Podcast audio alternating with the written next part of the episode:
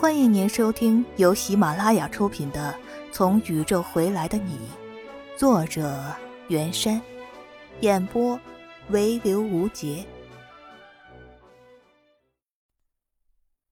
第四章，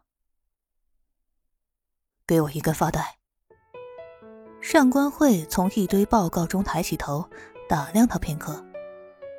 哼，你想留长发？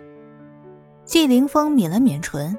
简略的答道：“哦，挂飞船驾驶室用的。宇航员们素来爱在控制室上壁贴些情人的照片，以解相思之情。”上官慧了然一笑，顺手解下脑后绑着的金色发带。“你挑的是哪一张啊？”“有这个就行了。”季凌风不愿贴照片。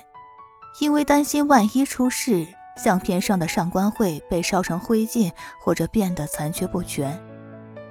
尽管那时他早已看不见这些，上官慧笑着眨了眨眼，仿佛猜到他的奇怪想法似的，将那卷金色递了过来。一定要完整的带他回来呀！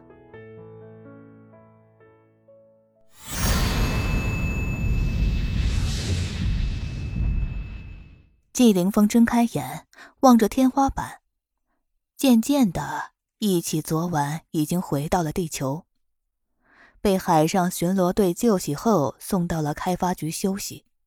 他从上衣兜里取出那根丝质发带，尽管现在就想见到上官慧，但先要向领导们汇报。会议室。季凌风对面坐着六位领导，得知季凌风幸存的消息，宇宙局最高层的官员全来了，都想亲眼瞧瞧。方局长咳了两声：“ 你在开启亚光速实验模式后，到达了什么地方？”“哈，超出计划中的 X 区域，应该位于 Z 区域边缘。”你说完成实验返回时才发现母站已毁。林局质问：“为什么实验中不与母站或基地联系？”季凌风的薄唇挂起一丝轻蔑的冷笑，语气却依然恭敬：“呵，飞船通讯用的电磁波是以光速传播，亚光速已接近光速，所以无法使用电磁波与基地联系。”几位领导又问了一会儿，末了，方局长看着季凌风：“好，你离开地球八年了，有什么想知道的事吗？”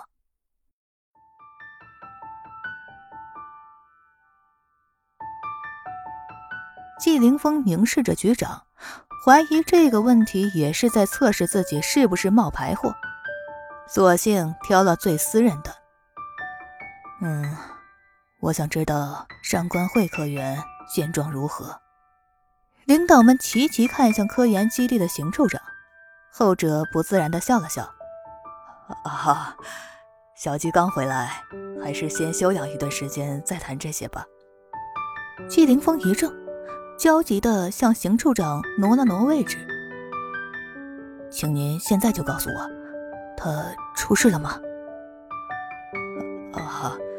那倒没有。邢处长迟疑片刻，嗯，上官慧结婚了。